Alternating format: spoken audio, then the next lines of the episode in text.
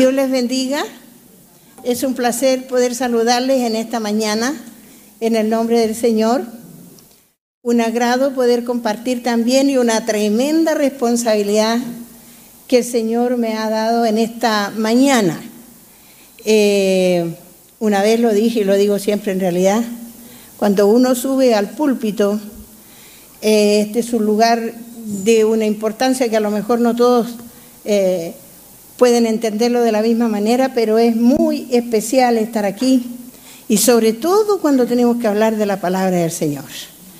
Tremenda responsabilidad para no cambiar eh, lo que dice el Señor, para no tergiversar, para no cometer una herejía frente al resto de las personas.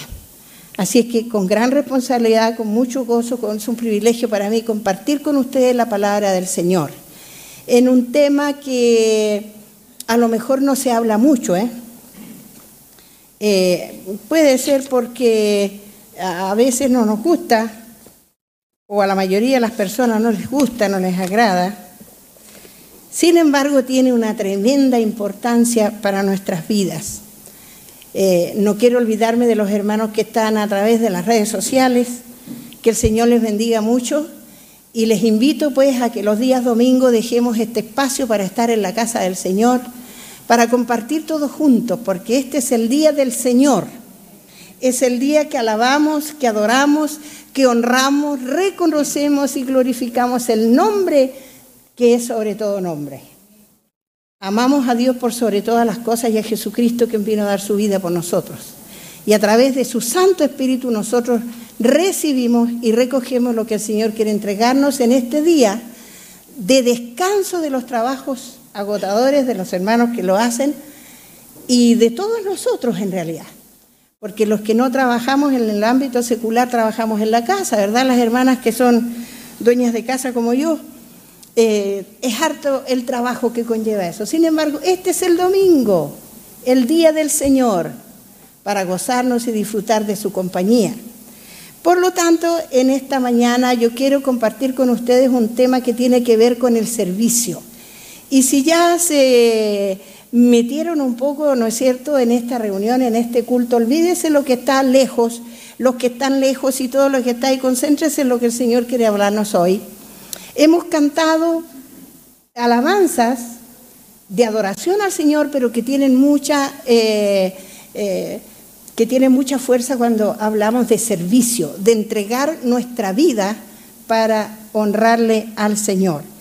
En la última revista semestral, nuestro pastor dijo que la iglesia trabaja en base a cuatro pilares fundamentales y nos dijo que había uno de evangelismo, que también lo hemos tocado durante el año que pasó, ¿no es cierto?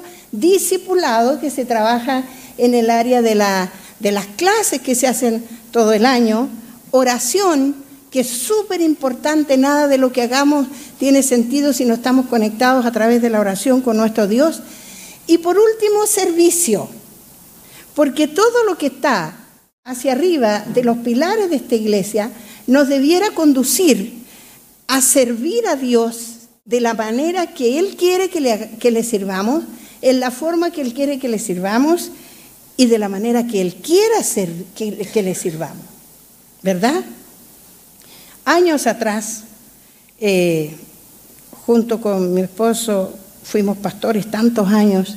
Tenemos un colega que lleva en otra iglesia que ya lleva 45 años funcionando como, como pastor de, de una iglesia. Yo creo que nosotros si no llevamos un poco más, dejamos de ser pastores a los 40 años de servicio en la alianza, pero es algo que uno lleva en, el corazón, en el alma. No voy a hablar mucho porque voy a llorar. Entonces le pusimos a un, a un año de trabajo con las mujeres. Me tocó trabajar muchas veces como presidenta nacional de las mujeres de la Alianza Chilena. Y un tema que tocamos un año entero decía, si usted no vive para servir, no sirve para vivir. Y ese lo desmenuzamos durante todo el año. Mire qué interesante, ¿no es cierto? Si no vivimos para servir, no servimos para vivir. Eso hay que tomarlo en cuenta. Especialmente, queridos hermanos, cuando somos hijos del Señor. El Señor no tiene hijos ociosos. Todos nosotros tenemos que hacer algo. Todos nosotros podemos hacer algo. Antes de continuar, vamos a orar al Señor. Padre amado, gracias te damos, Señor, en esta mañana, porque tú nos permites estar en tu casa. Gracias porque podemos alabar y adorar tu nombre, reconocer lo que tú eres, oh Dios. Sin ti nuestra vida no tiene ningún sentido. Sin tu bendición, sin tu ayuda, sin la gracia del Espíritu Santo no podemos hacer nada. Por eso te alabamos y te bendecimos, te reconocemos. Y queremos, Señor, que tu palabra que va a ser expuesta en esta mañana tenga el anhelo del corazón de mis amados hermanos, no solamente de oír, sino de ponerla en práctica. Que tu Santo Espíritu, Señor, pueda guiarme y pueda conducirnos a todos nosotros los que estamos aquí para oír tu voz a través de tu palabra. Gracias te damos en el nombre de Jesús. Amén. También hemos leído una lectura que si bien es cierto es un poco larga, ¿no es cierto? Porque es Marcos capítulo 10, versículos 35 al 45. Sin embargo, en ella encontramos como una, una de las tantas eh, lecturas que nosotros podríamos tener de base para saber lo que es realmente servir. Y hace muchos años atrás, no le voy a decir cuánto, porque dice que uno no tiene que decir cuántos años tiene, ¿no es cierto? Yo recuerdo que en mi escuela dominical, debo haber tenido unos cinco años, yo tuve el privilegio de nacer en un hogar cristiano. Y créanme que todos los que son nacidos en un hogar cristiano, levanten la mano aquí los que crecieron en un hogar cristiano. Eh, no son muchos, ¿eh? No son muchos, pero denle gloria a Dios por eso. Tenemos un tremendo bagaje, una tremenda eh, gracia de Dios que nos haya escogido. Bueno, nos escogió de antes de nacer, pero Él a mí me escogió para muchas cosas. Y yo aprendí un coro que tiene que ver con servicio. No sé si alguno de los que ya dijeron que eran de cuna cristiana Alguna vez lo cantaron que decía, Dorcas usaba aguja, porque Dorcas era una modista. Una onda usó David. María, su caro ungüento. ¿Se acuerdan de María cuando ungió los pies de Jesús? Aarón, su vara fiel. Sansón, una quijada. Una cuerda, Raab. Pero terminaba la canción diciendo, todos lo usaron para la gloria del Señor. Esa es la clave. Como sea, lo que tenga y donde esté, debe usar su vida para la gloria del Señor. Y nosotros nos encontramos aquí con un pasaje bien especial en realidad, con una petición muy especial, ¿no? No sé si eh, cuando la leemos nos acordamos de esto. Aunque yo solamente voy a tomar un solo un par de versículos que son eh, clave, digamos, aquí. Pero esto, leerlo completo significa tener una idea general de lo que es esto, ¿no es cierto? Y esto tiene que ver con petición, con pedir. Y pedir, según el diccionario, dice reclamar algo. Reclamar algo. Eso es pedir. Y eso lo vemos desde que somos muy chiquititos, desde que nacemos. Cuando somos bebés, lloramos pidiendo alimento, ¿no es cierto? Y ahí para arriba seguimos pidiendo y a veces tenemos 40, 50, 70 y 80 años y todavía estamos pidiendo. Así que pedir es reclamar algo. ¿Y qué podríamos decir de esto? ¿O qué problema podríamos tener? Ninguno, dependiendo cuál sea esa petición. Aquí, por ejemplo, este pasaje nos encontramos con una petición muy especial. Y no se trataba de cualquier cosa, ¿no es cierto?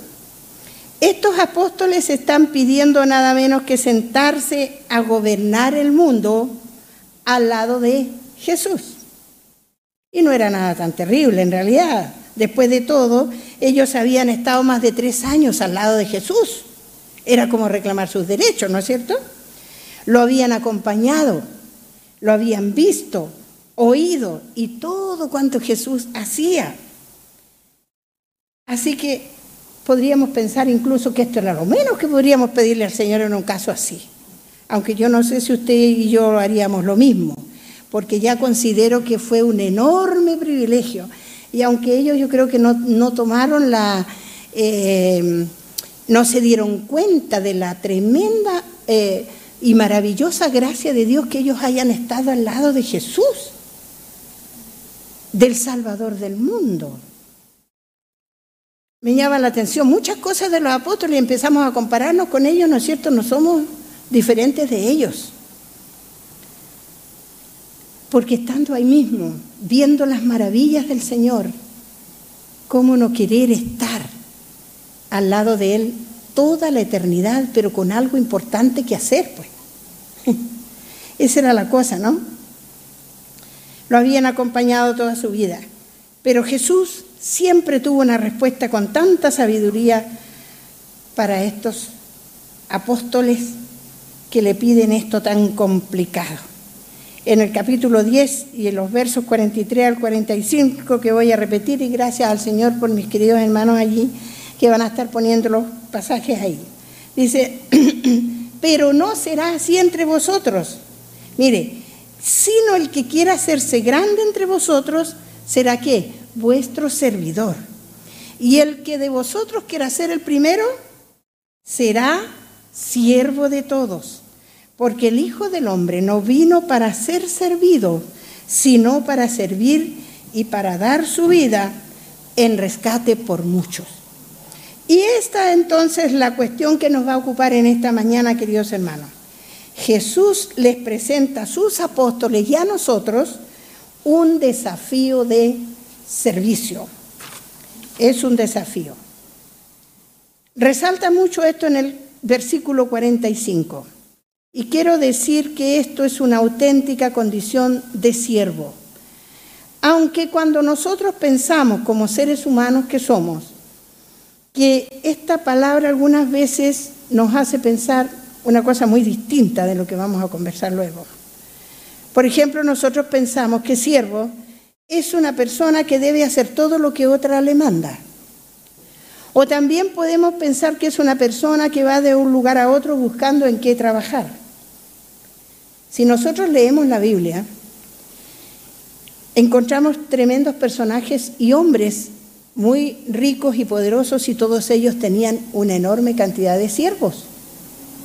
Si ustedes han leído su Biblia, se, acordarán de eso, ¿verdad? Recuerde que la Biblia no solo es el Nuevo Testamento, de Génesis 1.1 a Apocalipsis 22.21. Eso es toda la Biblia. De tapa a tapa, diría alguien, ¿no? Así es que a veces incluso este vocablo se confunde con esclavo. Y entonces sí que ninguno de nosotros quiere serlo, pues. Menos en este tiempo, mis queridos hermanos, menos en este tiempo que se habla tanto de libertad y de derechos humanos. Oye, que se ha puesto importante uno, ¿eh? Tiene derechos, pero para todo. Pero los deberes son los que faltan, ¿eh? Esos deberían estar primero. Yo tengo derechos y mis deberes están hechos. ¿Verdad? Ya, esa es la cosa, ¿no? Derechos humanos, libertad. Queremos tener libertad. Yo diría que más que libertad quisiéramos tener libertad, nos volvemos libertinos más que nada es libertinaje. Sin embargo, Jesús nos dice en su palabra que Él vino para servir y dar, no para ser servido. No vino Jesús para apoderarse del puesto más elevado o destacado. Si Él hubiese querido, lo habría hecho, pero esa no era su misión. A Jesús le contrariaba todo lo que fuese de ese sentir, porque Él no vino para ser estrella o ídolo, él vino para servir. Y si Jesús vino para servir, Dios espera que nosotros hagamos lo mismo, mis queridos hermanos.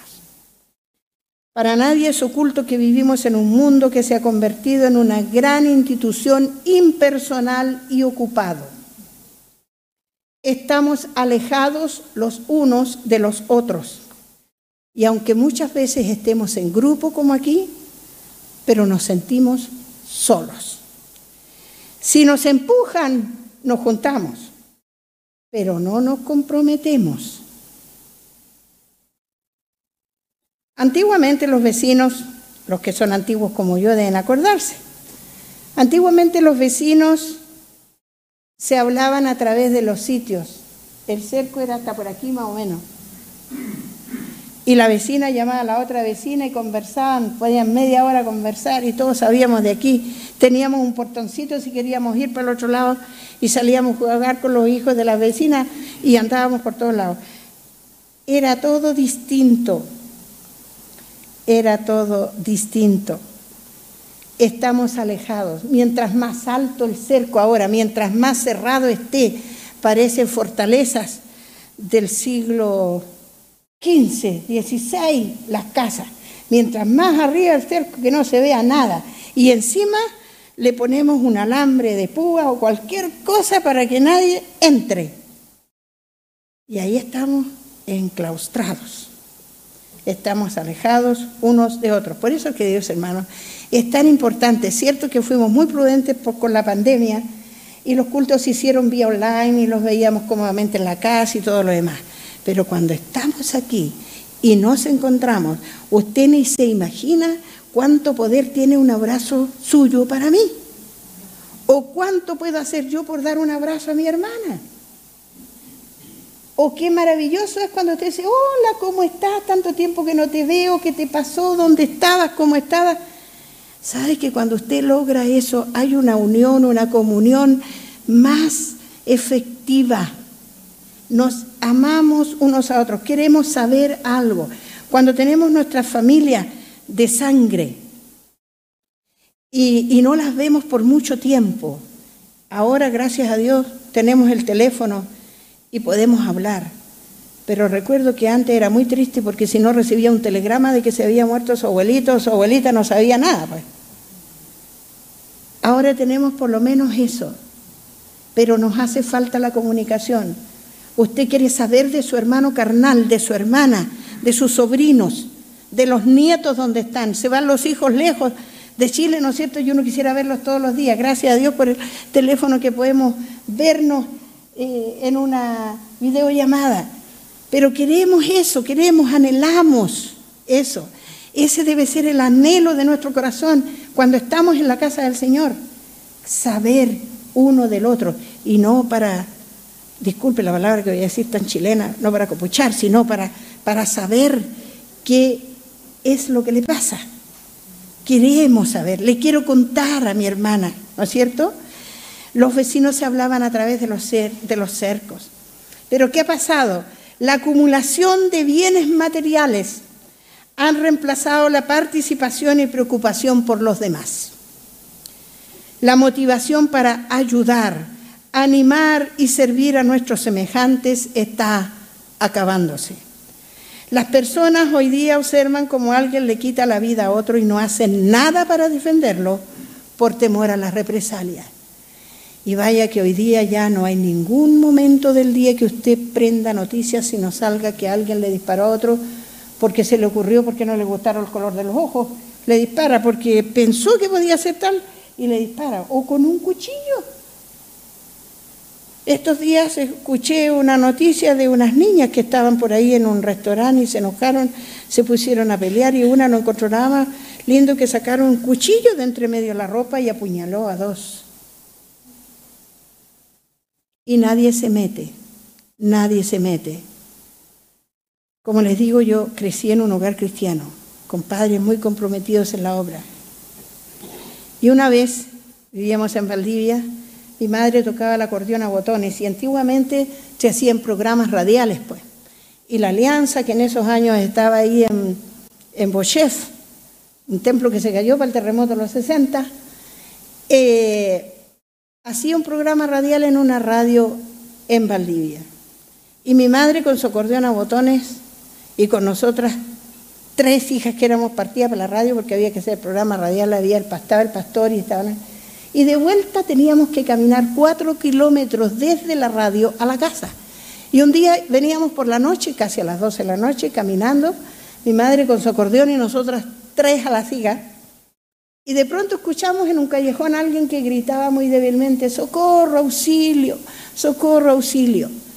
Y mi madre deja su acordeón en el suelo, y parte por el pasaje corriendo. Mi hermana mayor le decía, mamita, por favor, no te metas, no te metas tú, no te metas. Y fue y reprendió a los muchachos que estaban pegándole a un hombre de edad en el suelo y robando lo que sea.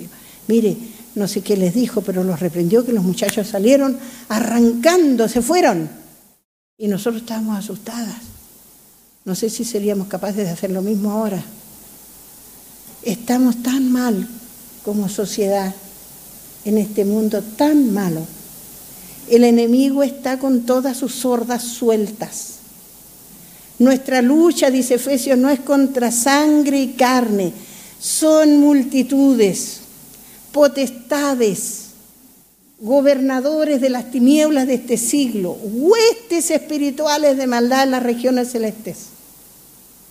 Si los empezamos a contar, no nos dan los números, hermano. Con esos que se apoderan de quienes no son hijos del Señor, trabajan y trabajan. Y nosotros a veces estamos aquí, muy bien, gracias. Y no hacemos nada por cambiar eso. Por lo menos debemos orar todos los días, especialmente por nuestro país, hermano. Oremos por nuestro Chile, que el Señor saque estas hordas del enemigo de aquí. Y nosotros podamos dar testimonio de que podemos hacer las cosas en forma distinta. El Señor quiere que sirvamos. Por eso hoy día no se atreve la gente a meterse. Se roban los autos, se golpean, se insultan. Y usted tiene que quedarse, no puede defenderse. En estos días confusos se han perdido los valores más fundamentales, como son amar, ayudar y servir. Y sin embargo son los elementos esenciales para una vida feliz. Perdón. Cuando usted hace eso, puede tener una vida feliz, se siente tranquilo, porque hizo algo. Romanos 8, 28 y 29 dicen, y sabemos que a los que aman a Dios, todas las cosas les ayudan a bien. Esto es a los que conforme a su propósito son llamados porque a los que antes conoció, también los predestinó para que fuesen hechos que, conforme a la imagen de su Hijo, para que Él sea el primogénito entre muchos hermanos.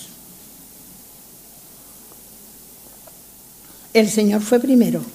en esta declaración dice que el objetivo principal de Dios para nosotros es conformarnos a la imagen de su Hijo.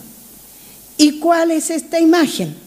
Marcos 10, 45 dice, porque el Hijo del Hombre no vino para ser servido, sino para servir y para dar su vida en rescate por muchos. Y aquí no hay equívoco, hermanos. Él vino a servir y dar. Y reitero que eso es lo que Dios desea de nosotros también. Dios está empeñado en desarrollar en su pueblo las mismas cualidades de servicio y dádiva que fueron las características relevantes de la vida de Jesús. ¿Cuáles fueron esas cualidades? Mateo 11, 28 y 29. Vuelve a decir la palabra. La palabra de Dios es el ancla de todo lo que digamos. Venid a mí todos los que estáis trabajados y cargados, y yo os haré descansar. Llevad mi yugo sobre vosotros y aprended de mí que soy manso y humilde de corazón, y hallaréis descanso para vuestras almas. Si usted no ha sentido nunca ese descanso después que ha estado tan atribulado y afligido y le ha pedido al Señor, tiene que preocuparse. Porque tenemos que buscarlo. Él es Él el que nos da descanso y ayuda. Para que nosotros podamos hablar. Si yo no, no, no, no sé lo que Dios puede hacer con mi vida, ¿cómo voy a decirle a otro lo que Dios puede hacer? No me olvido, hay muchas cosas que en mi vida he podido eh, hacer y entre esas leer libros. Y un libro que dice Conociendo a Dios. Ese libro dice que si yo no vivo alguna situación extrema, si Dios no me permite vivir por eso, no tengo con qué reforzar lo que yo le diga a otro que Dios sí puede. Dios sí puede. Yo fui sanada de un cáncer en la semana que, me iban a operar Y el doctor no podía entender que yo tenía, qué me iba a hacer si no tenía nada cuando me hizo el último examen. Y cuando yo le dije quién fue, se rió de mí. Pero no importa, el Señor me sanó el domingo antes que yo fuese operada. Pero Dios tenía un propósito, tenga por seguro eso. Dios tiene propósito con todo lo que nos pasa, hermano. Por eso aquí dice, la palabra decía, ¿no es cierto? Aquí que todo lo que nosotros hacemos es conocido por Dios y lo permite para algo. El Señor no solo me sanó de cáncer, me sanó de una esterilidad después de nacer mi hijo mayor. Me quedé estéril de un parto normal. Pero Dios tenía otro propósito en todo ese intertanto, nueve años que mi hijo fue solo, el mayor. Dios tenía un propósito. Por eso yo he aprendido que todo tiene un propósito, hermano. Todo tiene un propósito. Yo quedé estéril y tres médicos me dijeron, usted no puede tener más hijos. Por lo menos tienes uno. Pero eso para qué me sirvió? Cuando mi hijo mayor empezó a tener depresión porque él es muy así como de piel, ¿no? Y quería tener hermanitos, todos sus amigos tenían y yo no. Y un día en la noche orando con él le dije, hijo, el Señor a los niños no les niega lo que le pidan.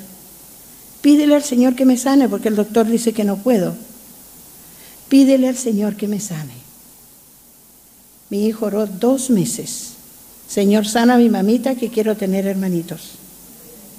Y yo quedé esperando su hermana. Y el otro chico, que ahora es pastor en México, ese llegó de regalo, como me dijo el grande. El Señor me dio la yapita, mamita, cuando vio que yo estaba esperando otro. Pero si yo no hubiese pasado por eso y por tantas otras cosas, no podría decirle a ninguna mujer estéril, tú puedes. Si el Señor puede sanarte, tú puedes. Y lo hemos experimentado. Tú puedes, Dios te puede dar hijos. Si el Señor no me hubiese sanado de cáncer, yo no sabría que Él puede sanar el cáncer cuando Él tiene un propósito en su vida. Dios tenía un propósito. Cuando el Señor me sanó de cáncer, yo tenía 32 años y había sido elegida por primera vez presidenta nacional de las mujeres. Habían un montón de mujeres en la alianza que podían haber sido presidenta nacional, con muchos años de trabajo ministerial. Pero el Señor me eligió a mí. Y cuando yo me encontré con ese cáncer, le dije, ¿para qué quisiste que yo saliera si tú podías haber me dejaba en el asiento. ¿Cómo lo voy a hacer con cáncer? Tengo que operarme, tengo que ir a la quimioterapia, tengo que renunciar. Pues lamentablemente no puedo seguir. Pero cuando el Señor hizo ese milagro en una oración por teléfono, por eso que ahora usemos el teléfono bien usado, hermano, porque hasta por teléfono usted puede hacer cosas. Un pastor oró por mí y el Señor me sanó así. Me cayó un fuego de aquí hasta abajo y me transpiré de una manera impresionante. Cuando le conté al pastor, me dijo, el Señor la sanó. Yo le dije, pero yo me voy a ir a operar este jueves.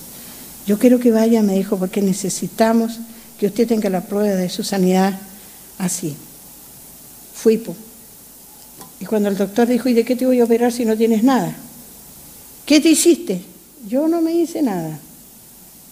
Su jefe, le dije, lo hizo. Y me dijo, ¿cuál jefe? Disculpe. ¿Cuál jefe? Dios. Porque si Dios no quisiera que usted fuera doctor, no sería. Devuélvale todos los exámenes a esta señora, le dijo la secretaria, porque de qué la voy a operar si no tiene nada. Pero yo me fui, no, me fui casi que como, como así, a la casa, ¿no? Flotada y no hallaba qué hacer, qué decir. Pero en ese tiempo éramos pastores, me fui al templo y me tiré en el altar.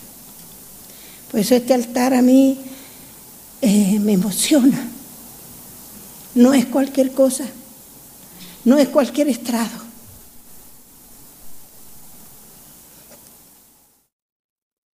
Señor, quiero que me digas para qué lo hiciste. ¿Por qué me hiciste pasar por esto? ¿Por qué? ¿Para qué?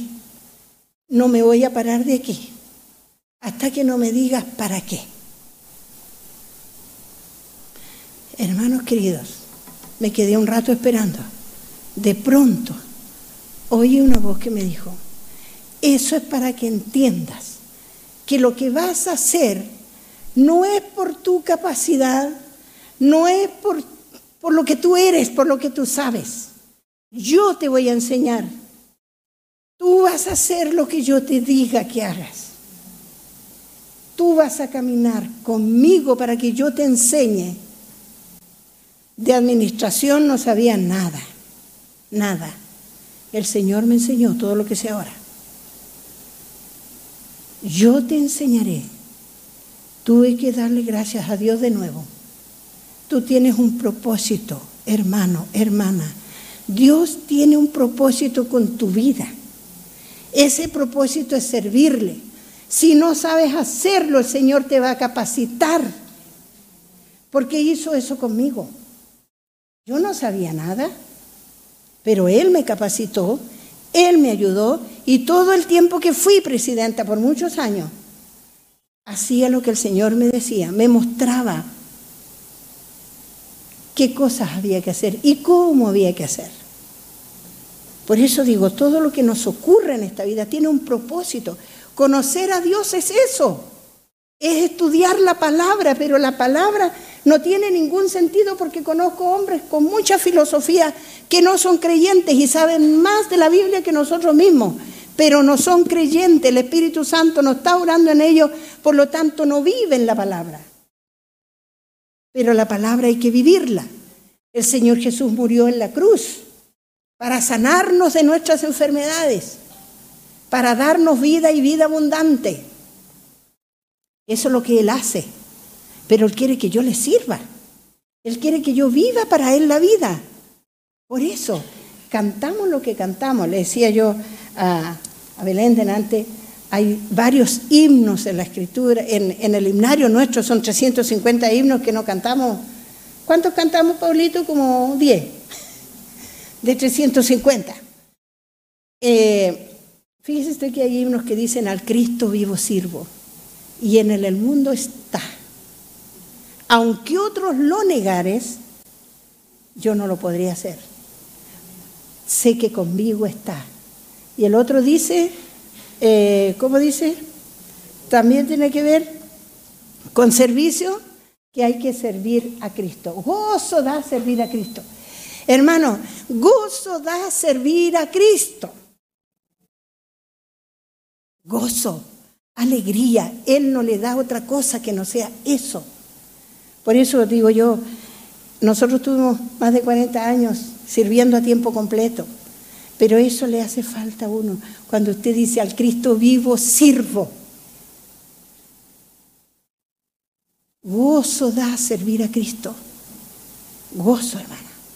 Cualquier otra cosa le va a producir tristeza, pena, preocupación, dolor, angustia, pero no servir al Señor. Perdón el Señor empieza a hablar conmigo rápidamente. ¿Mm? Por eso aquí dice, ser manso y humilde son los calificativos que tienen que ver con siervo. Jesús era manso y humilde.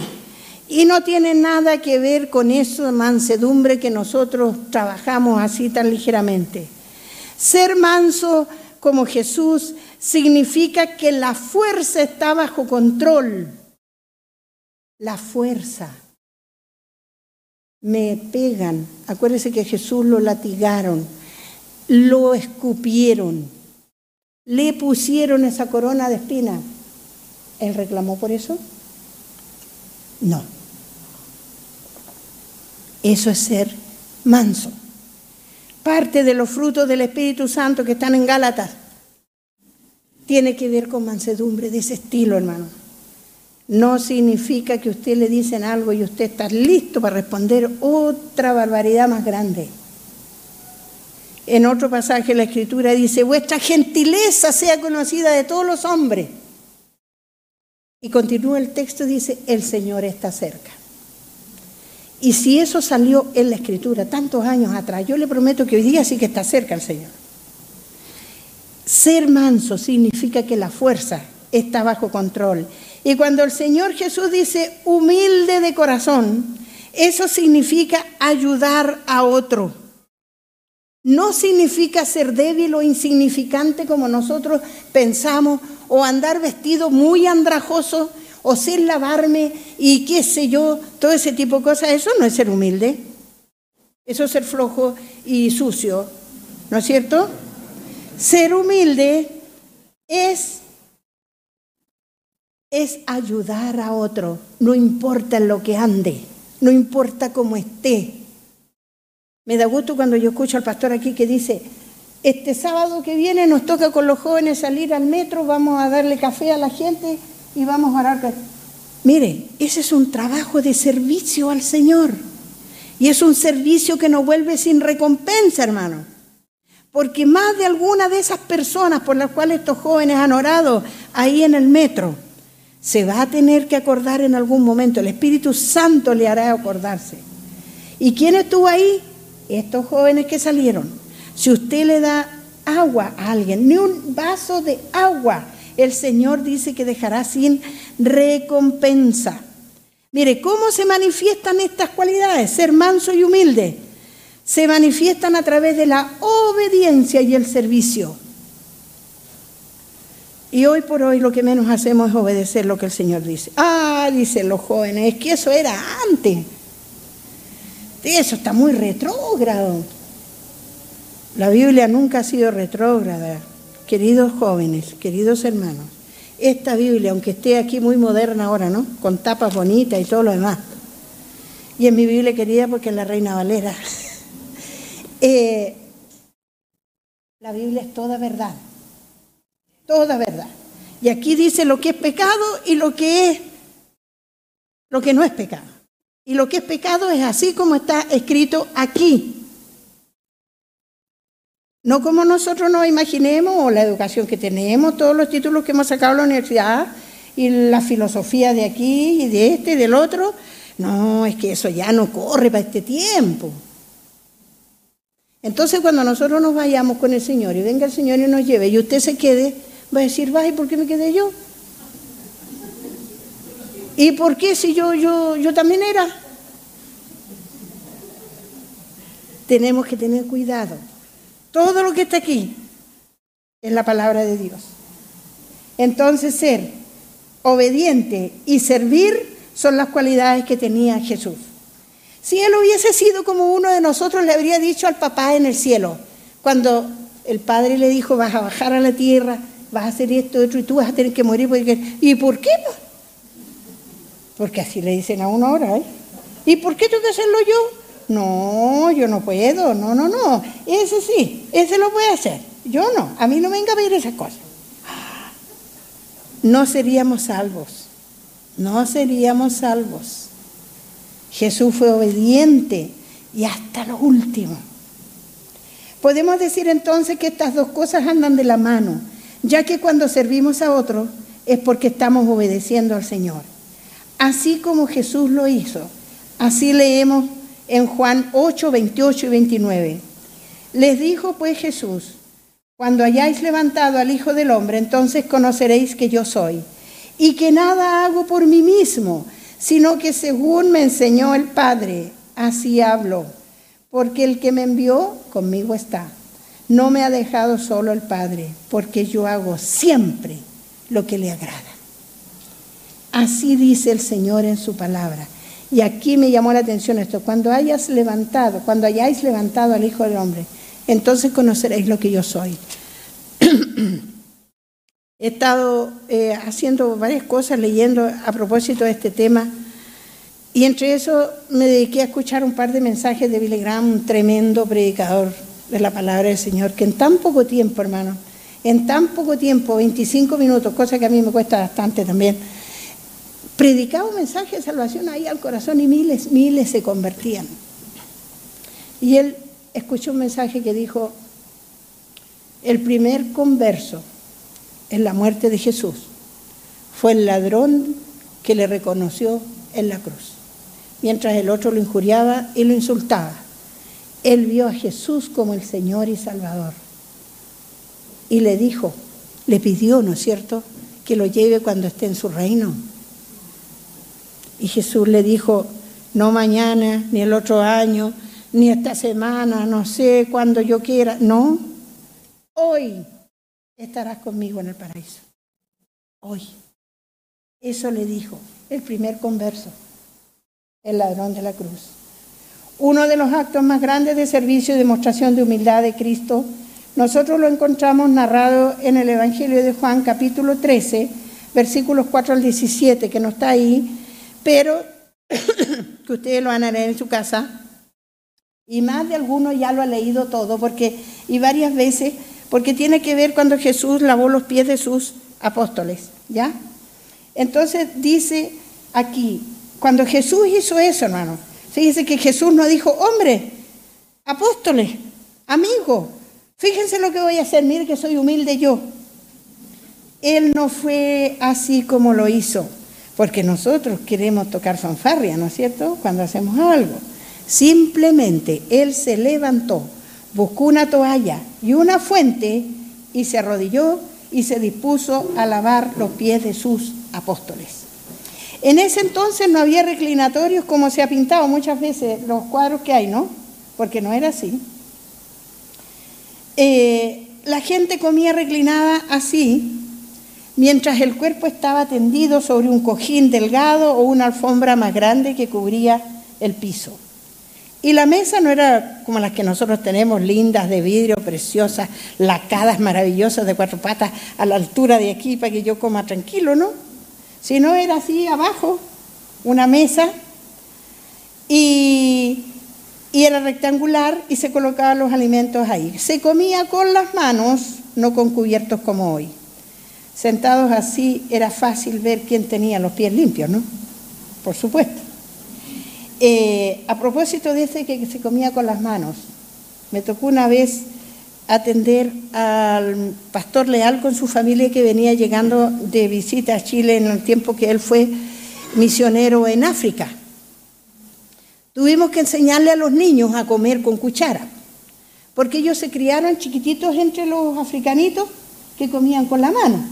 Entonces ellos nada comían con la mano y no comían tampoco sopa, sino puras cosas gruesas y hubo que enseñarles a ellos a comer con cuchara, porque no sabían comer con cuchara, comían con la mano. En ese tiempo, porque usted sepa, en los tiempos de Jesús tampoco se escuchaba, no había cuchara, ni cuchillo, ni tenedor. No, con la manito nomás se cogía la comida y se comía. Y Jesús le vio a todos sus piececitos, pues.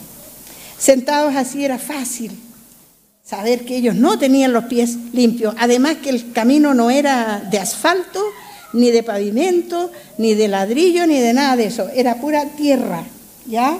Lodo y quién sabe qué más. Entonces, era fácil hacerlo.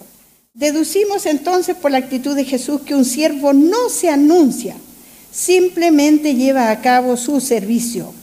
El hecho de ser siervo incluye recibir bondadosamente, así como también dar bondadosamente. Porque cuando usted bondadosamente a alguien le ofrece algo, usted no dice, no, no, ¿qué te crees tú? Yo no quiero eso. A mí no me gusta. Ese color no. O ese sabor no me gusta. Usted recibe lo que le dan bondadosamente, porque se lo están dando, se lo están regalando. Y créame que cuando usted trabaja en el ministerio pastoral muchas veces, muchas veces, como yo dije siempre, yo fui un lirio del campo del Señor toda mi vida de ministerio pastoral, porque el Señor vestía las flores, pero a mí me vestían como si fuera una flor preciosa. Venía la gente y me traía los regalos, y me venían y me vestían. El Señor es así, cuando uno le sirve. Por eso uno recibe, y fuera nuevo o fuera usado, lo recibía hay que recibir. Cuando viene con amor, hay que recibir. Pero usted tiene que dar. Por eso a veces la cosa cuando se dice traiga ropa usada para regalar y viene llena de hoyos y viene sucia y viene rota y viene todo eso. No, cuando usted da de algo que esté en buen estado, usado pero limpio y en buen estado, ¿no es cierto? Bondadosamente. En este pasaje nos encontramos como siempre con el querido Pedro, Pedro el apóstol, ¿no es cierto? Tan impulsivo él. ¿Qué hizo Pedro cuando Jesús fue a lavarle los pies? Se negó, pues le dijo, no, no, no, no. No me vas a lavar los pies jamás, le dijo. Él no quería recibir de Jesús lo que él bondadosamente le estaba entregando. Así nosotros muchas veces rechazamos el servicio que Cristo desea hacer para que cambiemos actitudes en nuestra vida o conducta. Nos negamos rotundamente a ellas. Yo digo que la peor lucha de nosotros es nuestro carácter y temperamento. La peor lucha que tenemos, el carácter y el temperamento suyo y mío, que son distintos todos. Hay algunos que nos, nos, entendemos un poco porque somos más o menos afines, pero con otros no. Y depende de su carácter y su temperamento, usted reacciona. ¿Ya? Es interesante leer eso, ¿sabes? Saber cuántos temperamentos tenemos y cómo los usamos. Así es que el hecho de ser siervo no es una señal de debilidad interna, sino de increíble fortaleza. La reacción negativa de Pedro tuvo una respuesta enérgica de Jesús. Después que Jesús le dio la respuesta, Pedro reacciona y le dice, entonces no solo mis pies, sino todo mi cuerpo. bueno, si es así, me vayas entonces, no solo los pies, ¿no es cierto? Pero Jesús con mucha paciencia le vuelve a decir, el que está lavado no necesita sino solo lavarse los pies, pues está todo limpio. Y vosotros estáis limpios, aunque no todos. Usted ya sabe que no estaba limpio, ¿no? Era uno solo que no estaba limpio. No le voy a decir para que usted lo busque. Luego Jesús le hace una pregunta a la cual ellos no saben responder, pero él en su inmenso amor le aclara la situación. En Juan 13, 13 dice, vosotros me llamáis maestro y señor, y decís bien, porque lo soy. Sí, yo, el Señor y el Maestro, he lavado vuestros pies. También vosotros debéis lavaros los pies los unos a los otros. Porque ejemplo os he dado, para que como yo os he hecho, vosotros también hagáis. De cierto, de cierto os digo, el siervo no es mayor que su Señor, ni el enviado es mayor que el que le envió. Si sabéis estas cosas, bienaventurados seréis si las hiciereis. Disculpen que siempre tendré algo que decir de un testimonio personal, pero no, no me queda de otra. En nuestro ministerio pastoral, por lo menos, he participado en cuatro lavamientos de pie, dos en, dos iglesias distintas que nos propusimos con mi esposo alguna vez hacer esto, y usted ni se imagina la bendición que fue estar nosotros aquí con un montón de vasijas de agua, con unos lavatorios, y venían los hermanos de allá, y nosotros le quitábamos el calzado, le lavábamos los pies, pero mientras lavábamos los pies, orábamos por ese hermano, le dábamos bendiciones en el nombre del Señor a ese hermano, deseábamos lo mejor, luego le secábamos los pies y se iban. ¿Sabe que la primera vez que lo hicimos, si se hubiese podido llenar el templo de agua de lágrimas, se había llenado? Había una emoción tan grande porque es algo tan impresionante que haga eso alguien por usted. A nosotros, dos diáconos de la iglesia nos lavó los pies y nosotros le enseñamos cómo tenía que hacerlo y lo hicieron y cuando ellos lo hicieron y oraron por mí, por ejemplo, cuando el hermano que lo hizo lloró por mí, me, dijo unas cosas tan importantes y tan especiales, hermano, que yo no me imaginé que ese hermano tenía esa, esa, esa, esa, esa gracia que, que yo podía hacer o darle. Entonces fue como tan enriquecedor todas las veces.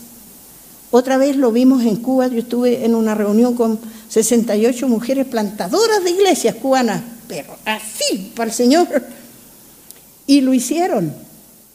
Y fue tremendo eso. Y yo conversé con mi directorio y le dije, ¿por qué no hacemos? Antes de las convenciones teníamos retiros para esposas de pastores. ¿Por qué no hacemos esto con las esposas los pastores? Por favor, ayúdenme, el directorio, hagámoslo. Ney se imagina la bendición que fue.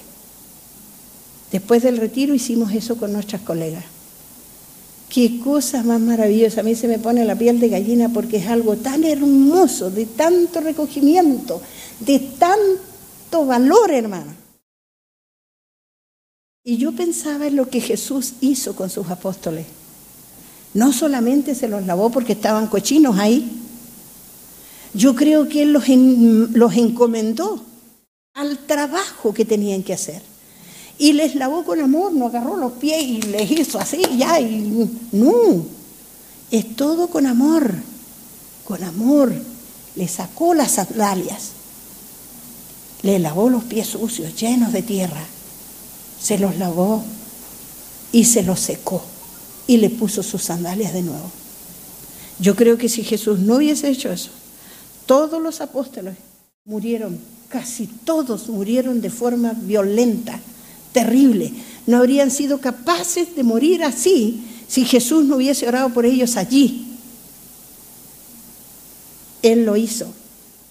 Por eso dice aquí, el siervo no es mayor que su Señor, ninguno de nosotros es mayor que el otro.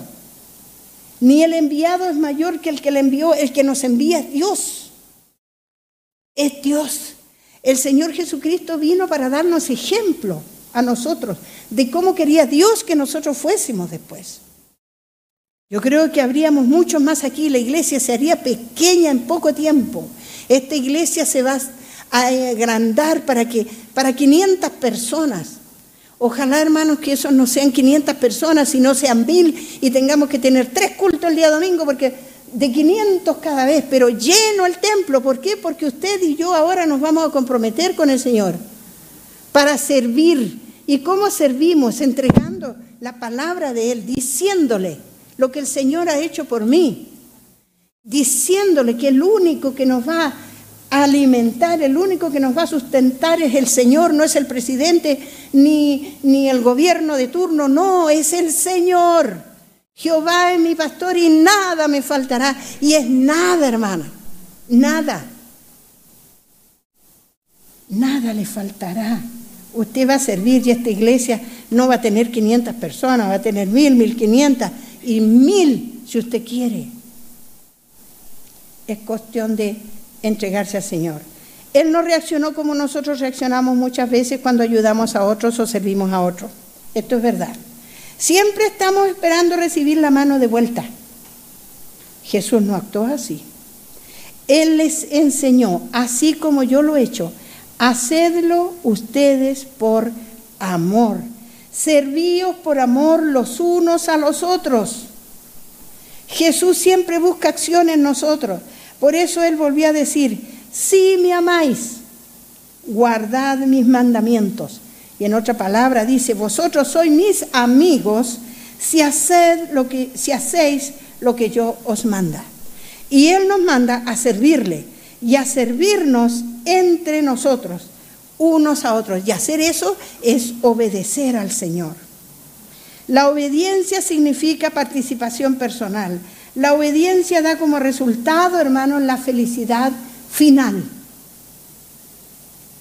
El gozo viene cuando nos arremangamos, cuando nos subimos las mangas, nos ceñimos la toalla a la cintura y de manera tranquila, bondadosa y alegre lavamos unos cuantos pies, porque este lavado de pies no tiene que ser literal. Este lavado de pies es ayudar a mi hermano a salir adelante, ayudarlo a que haga lo que tenga que hacer, pero entre dos es mejor que uno solo. Ayudarlo. Tiene que ver con la participación personal. Para ser felices tenemos que hacerlo. Debemos hacerlo con alegría de corazón, así como Cristo fue manso y humilde de corazón. Y no quiero decir con esto que será fácil, hermano, porque muchas veces tendremos que hacer frente a consecuencias muy dolorosas, aunque hayamos hecho el bien aunque hayamos hecho el bien, y eso ha pasado muchas, muchos creyentes. Han hecho bien a alguien y ese alguien le respondió con una cosa terrible, pero lo vamos a vivir porque el Señor también lo permite. Porque esa es la forma que tiene el Señor para evitar que el ego se suba a nosotros. Y no diga, ay, mire lo que soy yo, mire lo que hice, mire cómo canto. Yo soy la única que sé cantar aquí. No, todos podemos con gozo y alegría en el corazón. No es para ufanarnos, No es para decir yo lo sé hacer, yo lo hago mejor, no, no. A todos nosotros, ya dije, ningún ocioso está en el reino de los cielos. Todos tenemos trabajo. Somos embajadores, dice Pedro, embajadores del Señor. Somos de otra patria, nuestra patria está en los cielos. Y nosotros como embajadores tenemos que hacer buen nuestro trabajo. Si no, nos van a borrar, ¿no es cierto? No es fácil, no es fácil. Vamos a tener que sufrir consecuencias dolorosas, aunque hayamos hecho el bien, aunque hayamos servido con alegría. Recuerda, mi querido hermano, que el perfecto modelo de obediencia y servicio terminó su vida terrenal como cadáver en una cruz. Pero si usted y yo cumplimos con este, con este cometido de servir al Señor, donde quiera que se encuentre, hermano, en el trabajo que esté haciendo, en el lugar que esté haciendo, de la forma que usted viva, enséñele a otro, enséñele a otro, a su familia primero, los hijos, los nietos, los bisnietos si tiene, a sus vecinas, enséñele a los vecinos, sea que usted cuando alguien le pregunte, le pregunte por, por alguien, le diga, ah, esa señora, como una vez alguien le dijo a otra, por otra hermana, esa señora que barre la calle vestida como si iba a salir al centro. Ella se distinguía por eso. Ella no salía a barrer la vereda en chalas, en zapatillas y, muy sport, muy elegante barría la, vereda. Ella era, era, miembro de nuestra iglesia, entonces, ah, ya sé quién es, es la señora que se viste con que va a ir al centro para barrer la vereda. Por eso la conocían. Pero qué lindo sería que, ay, una señora, un caballero tan amable que nos ayuda siempre, que está al tanto de nosotros, que nos lleva en el auto. Eso nos cuesta, ¿eh? Ahora menos quiere llevar a nadie porque puede ser que le apunten después, pero el Señor nos defiende, hermana. El Señor nos defiende. Le prometo que eso es cierto. Usted ora al Señor. Mire, los ángeles están a nuestro servicio y hay ángeles, guardadores, protectores, guerreros. Llame a los ángeles, diga, Señor, tus ángeles, guardianes, guerreros, me defiendan de manos de terceros, Señor, de la peste que anda, defiéndeme, Señor. Recuerde que Daniel, una oración demoró 21 días en llegar de vuelta la respuesta, 21 días. Puede demorar años, años, pero va a llegar. Si cumplimos con esto, vamos a escuchar al final del camino, hermanos, cuando ya partamos, las hermosas palabras de nuestro Salvador cuando dijo en Mateo 25, 23, su Señor le dijo, bien buen siervo y fiel, sobre poco has sido fiel, sobre mucho te pondré, entra en el gozo de tu Señor. Qué hermosa palabra, hermano. se me pone la piel de gallina cuando eh, leo esto o lo pienso siquiera. ¿Qué irá a decir el Señor cuando yo llegue al cielo? ¿Me irá a decir bien buen siervo y fiel? O me dirá, ¿quién eres tú? No te conozco. No. Tengo que decir quién es Jesús conmigo, qué hace Dios conmigo, cómo hizo, cómo me perdonó. El Señor perdona al más malo. El ladrón de la, de la cruz no era ningún santo, pero el Señor lo perdonó. Y le dijo, hoy estarás conmigo en el paraíso. Y me llama la atención el hecho de que, conversando un día con el rector del seminario, ya vamos a terminar por si acaso no se asuste, eh, me dijo, ¿sabe, hermana Gloria, que ya no hay llamados? No hay jóvenes que quieran venir a estudiar para llamados ministeriales, pastorales. No, no, no vienen jóvenes. Cuando nosotros estudiamos en el seminario había más de 70 estudiantes casi todos éramos casados, teníamos familias. Ahora, aunque esta palabra no debería serla, con suerte se, gradúan cuatro o cinco pastores. Faltan, faltan misioneros, faltan obreros. Y leyendo hartas cosas, como le dije, en un escrito de Alberto Benjamín Simpson, el fundador de nuestra Alianza Cristiana y Misionera, ¿sabe lo que escribió una vez? Queremos hombres y mujeres que estén completamente consagrados a Dios, santificados por la sangre de Jesucristo y llenos del Espíritu Santo, tan seguros de su salvación que estén libres para trabajar para otros. Queremos hombres y mujeres que estén ardiendo con amor por las almas y ansíen llevar a hombres y a mujeres a Cristo. Queremos hombres y mujeres que hayan empezado a trabajar por Cristo y hayan llevado a muchas almas al Salvador. Queremos hombres y mujeres que puedan vivir sencillamente, resistir vicisitudes, negarse a sí mismos, soportar incomodidades, que no les importe su equipo, que no quieran un vestuario a la última moda. Queremos hombres y mujeres que conozcan al Señor también, que puedan mantener su gozo bajo todas las circunstancias. Queremos hombres y mujeres que tengan un llamamiento tan fuerte al campo misionero que no puedan quedarse y aunque no les enviemos, irán de alguna manera. Eso anhelaba Alberto Benjamín Simpson. Oró al Señor y hoy por hoy la Alianza Cristiana y Misionera en todo el mundo ha salido a predicar el Evangelio. Pero hoy por hoy no solamente faltan pastores dentro de nuestro país, faltan misioneros que vayan afuera de Chile a trabajar para el Señor. Por eso yo, para terminar, le pedí a los jóvenes de la música que, que puedan cantar un himno que dice hombres de valor y vamos a orar para terminar, pero vamos a escucharlo. Si usted quiere cantarlo, también cantémoslo porque ese que dice hombres de valor, no solamente cuando habla de hombres, también de mujeres y las mujeres que quieran involucrarse y sentir ese llamado con fuerza del Señor para vivir para el Señor, para trabajar para el Señor. El gozo del Señor es lo más grande que puede tener en el corazón. Nadie va a reemplazar ese gozo. Cantemos.